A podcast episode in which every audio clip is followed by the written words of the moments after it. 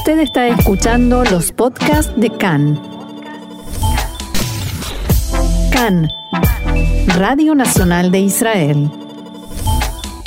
Hoy, martes 23 de junio, 13 de Tamuz, estos son nuestros titulares. El gobierno aprobó la conformación del nuevo gabinete de lucha contra el coronavirus. El primer ministro Bennett instó a vacunar a los menores y evitar los viajes al exterior. Se contempla volver al uso obligatorio de mascarillas.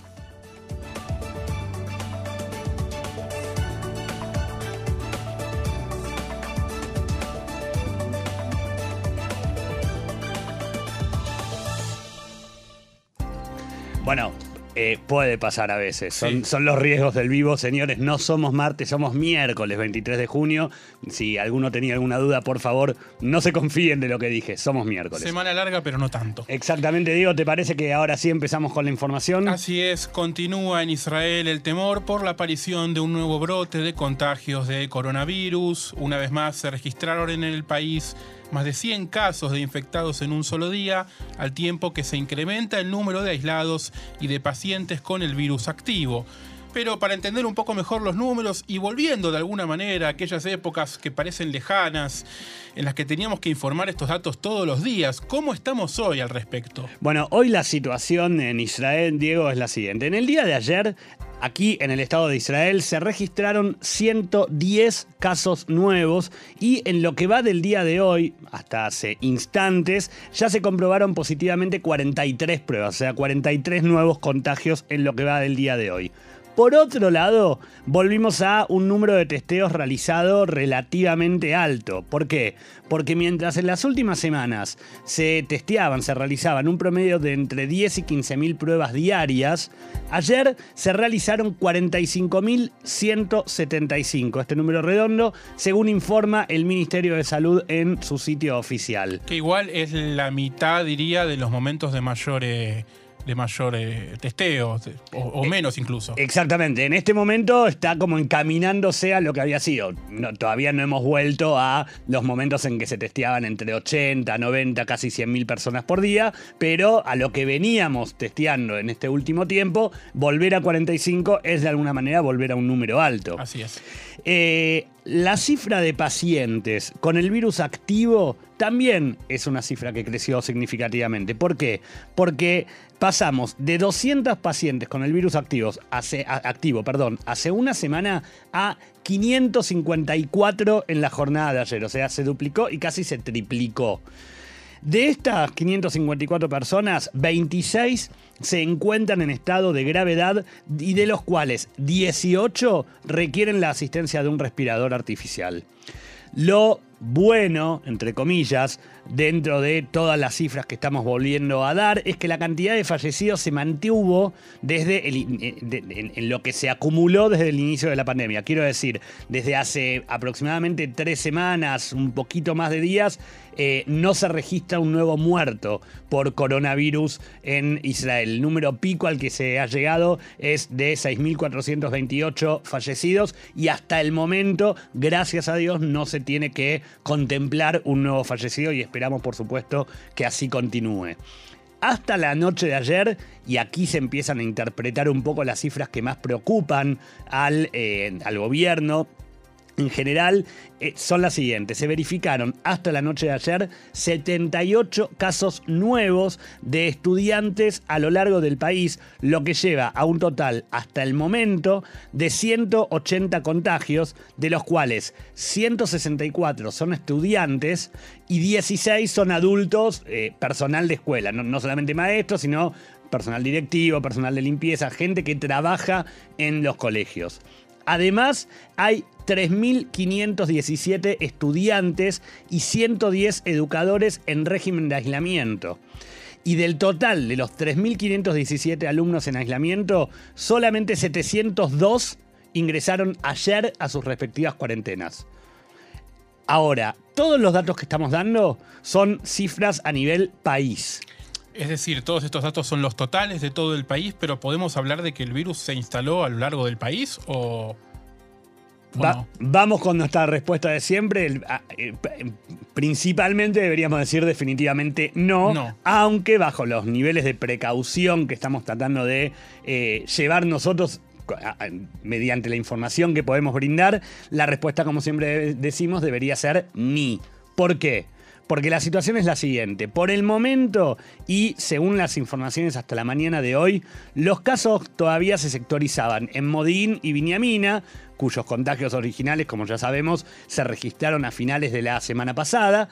Y ayer se sumaron Ranana, Odayarón, Herzliya, Farsaba y Gedera. Todavía sigue como eh, sectorizado de alguna manera en lugares puntuales. Biniamina, un poco más hacia el norte de Israel, Modín, un poco más hacia el sur, esto a grandes rasgos para quien no conoce el país, y toda la zona de Ayarón, del centro del país, con Ranana, eh, Odayarón, Herzliya, Farsaba y Gedera. El tema en el que trabaja arduamente el gobierno es justamente la necesidad de controlar la expansión. ¿Por qué? Porque tratándose de un virus como este, lo que hoy está sectorizado, mañana bien podría propagarse por todos lados. La conocemos todos, la historia. Así fue durante todo este año hasta que se logró controlar. Dato que cabe recalcar, como primera medida preventiva, ya es obligatorio que los alumnos de todas las escuelas de estas ciudades utilicen barbijos adentro de los establecimientos, ¿sí? medida que en Modín y Viñamina rige desde principios de la semana, desde el domingo, desde el primer día de clases, y en la zona del centro rige desde hoy miércoles. Otro dato que podemos aclarar es que regresando, como decíamos hace algunos días, al sistema de semáforo, Viñamina, que había dejado de ser ciudad verde a principios de la semana para convertirse en ciudad amarilla, hoy miércoles se encuentra bajo el color naranja en el sistema de semáforo, lo cual es eh, una determinación del nivel de aumento en la cantidad de contagios. Y ya que hablamos de medidas o tal vez anuncios o recomendaciones, en la tarde de ayer, martes, el primer ministro Naftali Bennett estuvo de recorrida en el aeropuerto Ben Gurión, por supuesto no para irse de viaje, sino más bien todo lo contrario ya que, entre otras cosas, Bennett pidió a la población que quien no tenga la necesidad de viajar, que directamente no lo haga, y lo dijo muy claro, quien todavía no reservó un ticket, que no reserve. Exactamente, y si se nos permite un pequeño chascarrillo, Diego, es lógico que después de un año y medio de pandemia todos tengamos la, la sensación de que necesitamos viajar. A todos nos surge poder salir de vacaciones, poder descansar, poder relajarnos después de todo este proceso de pandemia, pero por supuesto que a lo que hacía referencia Bennett es que no viaje quien no tenga una justificación, pongámosle, médica o laboral. O sea, que el motivo no sea me quiero ir de vacaciones. Claro. La, la lógica que está imponiendo Bennett es, señores, todavía no estamos para irnos de vacaciones eh, a, algún lugar afuera de Israel. Y esto incluye no solamente a los países con eh, un alto riesgo, como han sido eh, calificados varios países, sobre todo de América Latina, sino que el planteo de Bennett fue lo que ocurrió en Viñamina tuvo que ver con alguien que regresó de un país verde como Chipre. O sea, en cualquier lugar del mundo, en cualquier país del mundo te puedes contagiar. Claro. Y que, que, vos te contagies hace que vuelvas a Israel contagiado y que si no tenés las precauciones puedas contagiar a otras personas. Claro, el hecho de que la variante Delta se encuentre en mayor proporción en la India, por ejemplo, o tal vez en Rusia, porque en realidad en los países de Latinoamérica todavía no está, a pesar del alto nivel de contagios, no, no está tan claro que sea la variante Delta la principal, pero no quiere decir que, efectivamente no pueda venir eh, esta variante, que es lo que realmente preocupa, de otro país. De cualquier otro país, exactamente. Bennett también anunció, Diego, que el gobierno va a tratar a la cepa Delta como un nuevo brote, o sea, no, como algo aislado, sino como si realmente se estuviera por eh, sostener acá un nuevo brote grande de la pandemia. Y para eso enumeró algunos puntos.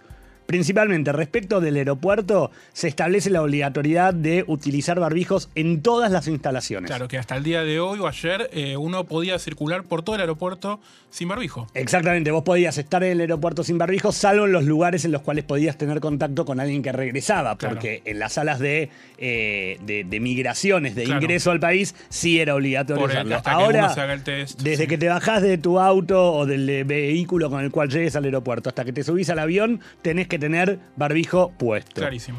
Eh, bajo la obligación de que toda persona que ingresa al país debe realizarse eh, una prueba de PCR, eh, como ya conocemos, sube a 70 la cantidad de puestos de control dentro del aeropuerto Ben Gurión. Por otro lado, se amplía también el número de agentes para el control de aislamiento a 270 inspectores y además Bennett adelantó que todo caso que un menor de edad que debe cumplir aislamiento y no lo hace, van a ser los padres de este menor quienes deban enfrentar las consecuencias y las sanciones. Esto es un claro mensaje directo a los padres de la, la niña de Benjamina que, estando contagiada, salió de su casa para ir al colegio. Y sobre esto podemos decir que la policía de Israel abrió una investigación contra los padres de la niña y que estos fueron convocados para ser interrogados. Exactamente, Diego. Y también podemos agregar que existe como un punto legal que todavía no está resuelto y que la policía está eh, tratando de imponer en, la agenda del gabinete y en el cual seguramente tenga que intervenir la función del asesor letrado en Israel, y es que todavía se debe resolver eh, desde cuándo pueden ser válidas las multas o sanciones que quiere poner el gobierno. ¿Por qué? Porque si las multas se ponen, a como es la ley en Israel, si las multas se ponen a partir de hoy, entonces podría llegar a ser difícil, o por lo menos los padres de la niña podrían retrucar y reclamar que el delito por el cual se los acusa no puede ser un delito retroactivo. ¿Por qué? Porque esto ocurrió la semana pasada y las, las sanciones regirían a partir de ahora. Por eso se está viendo de resolver la manera legal como para que directamente se imponga la ley que la sanción vale desde el caso de estos padres también de Benjamin. Claro, es muy difícil eh, imponer una sanción, una regla, una multa y y aplicarla retroactivamente, creo que en, ningún sistema legal eso se mantiene. Exactamente, pero tratándose de un tema de salud, un, de un, tema de emergencia sanitaria, se está viendo la manera de eh, poder aplicarlo. También durante la jornada de ayer, Bennett se refirió a la vacunación de, los chicos de 12 a 15 años y aseguró que todavía hay stock y que algunas de las vacunas caducarán a finales del mes de julio y se están usando y por lo tanto instó a los padres a vacunar a los niños rápidamente para no correr el riesgo de quedarse sin dosis. Además, desde el Ministerio de Defensa se comunicó que la cartera, se, anunció que la cartera comandada por Benny Gantz ayudará en la construcción de un complejo adicional para la toma de pruebas en el aeropuerto y que este facilitará la carga incluso después de que se envíe al aislamiento a todos los pasajeros.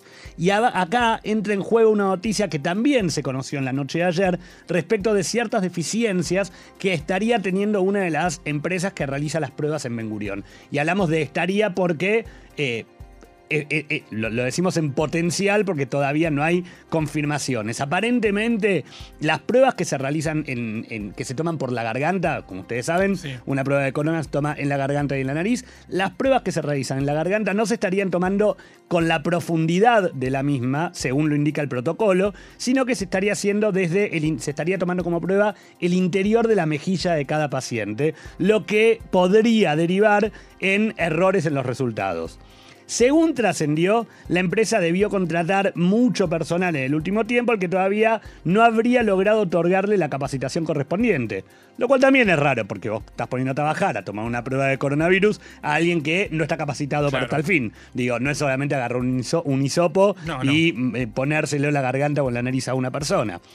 Desde la empresa señalan que las pruebas se están llevando a cabo de manera rápida, eficiente y profesional, por lo cual dicen no habría ningún problema, y lo único que dicen, eh, que aducen, es que todo esto se trata de difamaciones de la competencia que está trabajando para desacreditarlos.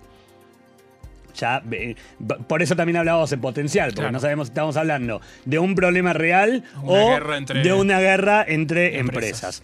Según Jesse Levy, que también opinó sobre este tema y que se metió en la discusión, la empresa tiene una curva de aprendizaje rápida y eh, laboratorios que están equipando y además tienen un control de calidad continuo. O sea, la manera, lo que dice Levy de alguna manera es nosotros, Ministerio de Salud, avalamos que ellos están trabajando. ¿Por qué? Porque si no lo avalaran no podrían trabajar, básicamente. Y hablando de Jesse Levy, en una entrevista que concedió a Cannes en la mañana de hoy, el director general del Ministerio de Salud indicó que Israel todavía no ha logrado alcanzar el nivel de inmunidad colectiva y que es por eso por lo que se debe estar eh, al tanto, se debe tener cuidado con el potencial nuevo brote. Asimismo, Levy aconsejó que por más que aún no sea obligatorio, todos los ciudadanos de Israel vuelvan a usar máscaras en el interior de los edificios, sobre todo en lugares con mucha gente circulando. Bien, exactamente. Y sobre esto mismo, la postura del coordinador de lucha contra el coronavirus, el profesor Nachman Ash, es que es la de no dejar pasar mucho tiempo sin instaurar nuevamente la obligación. Sí. Según Ash, esto podría eh, o debería hacerse entre mañana y pasado. ¿Y por qué entre mañana y pasado? Porque lo que se planteaba hasta hoy era un día con, 100, con, con más de 100 casos, no muestra un brote. Claro. Dos días con más de 100 casos no muestra un brote. Bueno, Tres. pero ya vamos por el tercer día. Claro. Entonces, de alguna manera podríamos estar con el temor. De hecho, y podemos contarlo eh, a nivel personal, profesional nuestro, hace un rato en las instalaciones de Cannes recibimos un mail, todos los, los empleados de la corporación, avisando que a partir de mañana todos volvemos a utilizar barbijos adentro de los edificios y de los es. estudios. Otra de las medidas que ya se había adelantado en la jornada de ayer y que se confirmó en la mañana de hoy es el regreso o la reconformación o reconfiguración del gabinete de Corona. Exactamente, es de alguna manera una reconfiguración, vos lo dijiste bien, digo, porque eh, Gobierno nuevo, gabinete nuevo. Exactamente, básicamente porque los integrantes del gabinete de Corona son ni más ni menos que ministros del actual gabinete, como eran ministros del anterior gabinete, eh, quienes integraban el gabinete de Corona en la, bajo la gestión de eh, Benjamin Netanyahu. Esto se conoció, se- ya se había adelantado, Bennett lo había, lo había adelantado y en la mañana de hoy se conocieron los nombres de los 12 ministros, porque no son todos los Claro, ministros los parte. que están, sino que son solamente 12 los que eh, integran el, el gabinete. Eh, por supuesto, está encabezado por el primer ministro Naftali Bennett, también está el ministro alterno y ministro de Relaciones Exteriores Yair Lapid, el ministro de Defensa Benny Gantz, el ministro de Finanzas Víctor Lieberman, el de Justicia, Guidon Sar, el de Seguridad Interior, Omer Barlev, el de Salud, Nitzan Horowitz, eh, y la Economía, Orna Barbibay. Y cierran el gabinete de Corona nuevo. Se cierra el equipo. Cierran el equipo Ifat Yasha Bitón, ministra de Educación, ministra del Interior Ayelet Shaked, el ministro de Vivienda Seb Elkin y el ministro de Asuntos Religiosos Matan Kahana. O sea, a partir de este momento ya empieza a tener la misma función que tenía el gabinete de Corona en la gestión anterior para todo lo que sea la investigación y la toma de decisiones en los diferentes protocolos que tenga que ver, esperemos que no por mucho tiempo, todo lo que sea la lucha contra el corona ahora. Así es. Más información, el nuevo gobierno eliminará un programa de licencias para trabajadores a fin de mes, ya que los empleadores buscan cubrir los puestos que, según informes, dejaron vacantes los jóvenes israelíes que permanecen bajo el subsidio estatal. El ministro de Finanzas, Avigdor Lieberman, anunció ayer la decisión de eliminar a fin de mes el programa especial de beneficios por desempleo que inició cuando comenzó la pandemia de coronavirus en Israel hace más de un año. Desde el Ministerio de Finanzas dijeron que el primero de junio se pondrá fin a los beneficios para los menores de 28 años sin hijos. El anuncio de Lieberman hecho en Twitter indicó que el programa de licencias se eliminaría por completo, aunque anunció que deberán tomarse una serie de nuevas medidas antes para suavizar el impacto de los cambios. Según Lieberman, los beneficios de desempleo para los que están en licencia volverán a estar de acuerdo con los estándares antes del coronavirus.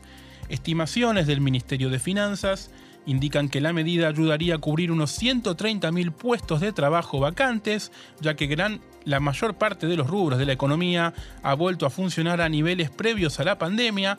Antes de implementarla, la resolución deberá ser aprobada por la Knesset. Por su parte, el director del Banco de Israel, profesor Amir Yanon, le dijo esta mañana al Comité de Finanzas de la Knesset que pasará mucho tiempo antes de que Israel regrese por completo a la situación económica anterior a la pandemia. Según Yaron, para finales del año próximo se espera que la tasa de desempleo alcance el 6% y que aconseja al gobierno no aumentar el déficit estructural. De cara a su viaje a los Estados Unidos, habíamos informado el día lunes que esto iba a ocurrir. Ocurrió el día de hoy. El presidente Rubén Rivlin se reunió esta mañana con el primer ministro Naftali Bennett y tal como habíamos adelantado en el encuentro, ambos eh, discutieron la posición israelí sobre el acuerdo nuclear con Irán y el estado de situación en Gaza y Siria, temas que Rivlin espera debatir, se supone que entren en agenda, en su reunión con el presidente Biden para el próximo 28 de junio. Otro tema en lo que podría ser un importante impulso para el gobierno, el otrora legislador rebelde de Yamina, Amihai Shikli, cambiará la estrategia y apoyaría la mayoría de las leyes que proponga la coalición gobernante. Khan pudo saber que a cambio de seguir la línea del gobierno, Shikli pasará a formar parte de comités de la Knesset y no será declarado diputado desertor, lo que habría perjudicado en gran medida sus perspectivas de reelección, porque esto le impediría postularse en cualquier lista de la Knesset en las próximas elecciones. Siguiendo con este acuerdo, en las votaciones en las que no tiene la intención de votar en favor del gobierno, Shikli deberá notificarlo por adelantado. Se espera que el legislador de Yamina vote con el gobierno en la ley de reunificación familiar. Consultado por Khan por su estrategia a largo plazo, Shikli dijo que analizará su posición en cada votación. Recordemos que días antes de que se vote el nuevo gobierno, el voto de confianza en la Knesset, Shikli dijo yo no voy a votar, él votó en contra del nuevo gobierno. Entonces se especulaba con que podía ser expulsado de Yamina o iba a tener que renunciar a la banca. Efectivamente, por el momento parece que no renuncia y parece que no se va del gobierno tampoco. Continuando con eh, giras por Estados Unidos, en este caso la gira del eh, jefe del Estado Mayor del Ejército, Abib Kojavi, visitó la sede del Comando Central de Estados Unidos en la Florida, que está a cargo de las operaciones militares norteamericanas en Medio Oriente. Kojavi calificó a la actual cooperación operativa entre los ejércitos de los dos países como algo sin precedentes. De acuerdo con un comunicado de Tzal, Kojavi y el general Frank McKenzie, jefe del CENTCOM, discutieron el acuerdo nuclear con Irán y las, experiencias de los combates en Gaza del mes pasado, entre otros temas. Según Kojavi, abro comillas, un objetivo operativo conjunto de los dos ejércitos es Irán, que está trabajando para atrincherarse y establecer fuerzas terroristas en muchos estados de Medio Oriente, y continúa presentando una amenaza regional en términos de sistemas nucleares, de armas avanzadas, misiles balísticos y financiación a ejércitos terroristas, cerraba Kojavi. Y otra noticia que tiene que ver con la relación bilateral entre Estados Unidos e Israel es que el ministro de Relaciones Exteriores, Yair Lapid, mantuvo una conversación telefónica ayer con la presidenta de la Cámara de Representantes, Nancy Pelosi. De acuerdo con el comunicado de Cancillería, fue una conversación cálida y positiva en la cual discutieron la importancia del apoyo bipartidista para Israel dentro de los Estados Unidos. La PID agradeció a Pelosi por su prolongado apoyo a Israel y ambos acordaron permanecer en contacto. Por su parte, Pelosi publicó en su cuenta de Twitter que estaba muy complacida de haber hablado con la PID y que discutieron la sólida relación y los valores compartidos entre nuestros países. Entre sus objetivos como encargado de la diplomacia, Lapid se había propuesto como uno de los objetivos principales la mejora de los lazos de Israel con el Partido Demócrata.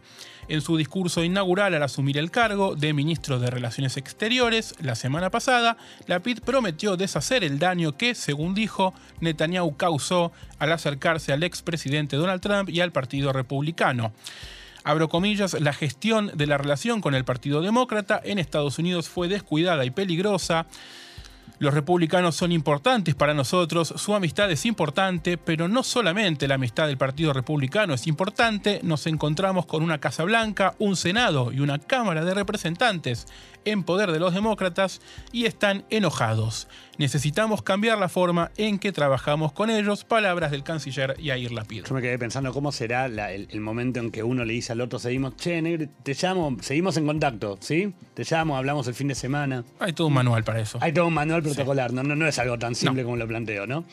Seguimos con la información. Siete personas fueron arrestadas hoy bajo sospechas de agredir a oficiales de fuerzas de seguridad mientras la gendarmería desalojaba eh, un puesto de avanzada judío ilegal en la margen occidental.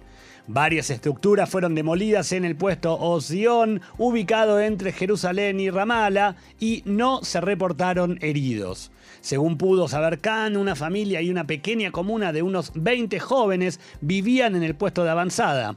Varias personas arrojaron objetos a los oficiales e intentaron atrincherarse dentro de un edificio. En los últimos años, Oción ha sido demolido por el gobierno y reconstruido por colonos en numerosas ocasiones. Y una última información que ayer en la Knesset una fuerte pelea a gritos estalló entre parlamentarios de derecha y de izquierda y árabes, interrumpiendo el evento titulado Después de 54 años de la ocupación al apartheid. La reunión, como habíamos informado en este programa, fue organizada por los legisladores Aida Thomas Ziliman de la lista conjunta y Mosdi Raz de Meretz. Durante el evento, representantes de varios grupos de derechos humanos de izquierda presentaron informes sobre la situación en la margen occidental desde 1967. El diputado de Acción Utadatit, Itamar Ben-Gvir, asistió al evento y lanzó insultos a varios legisladores árabes, llamando a los organizadores Thomas Slimani y Raz terroristas y partidarios del terrorismo, y gritando la misma acusación a los diputados de la lista conjunta, Ofer Kasif y Ahmad Tibi. Kasif replicó diciendo cierra la boca, fascista, racista y añadió otros insultos que no podemos reproducir en este programa. Mejor no Acto reproducirlos. seguido, Ben Gvir le gritó a Thomas Lima, ahí eh, no condenas cuando un soldado es asesinado, eres una terrorista, estoy dispuesto a quitar mi inmunidad, demándame, te enseñaremos qué es la democracia. Si bien Ben Gvir no estaba en la lista de invitados al evento, consiguió una silla en la mesa de conferencias en primera fila y comenzó a gritar a los pocos minutos de comenzada la reunión. Touma Sliman pidió a los guardias de la Knesset que lo retiren de la sala e incluso ante la inacción amenazó con echarlo ella misma. Hoy aquí hay gente que todavía se niega a escuchar la verdad. Estás demostrando que hay una atmósfera de violencia judía, le dijo Touma Sliman a Ben-Gvir.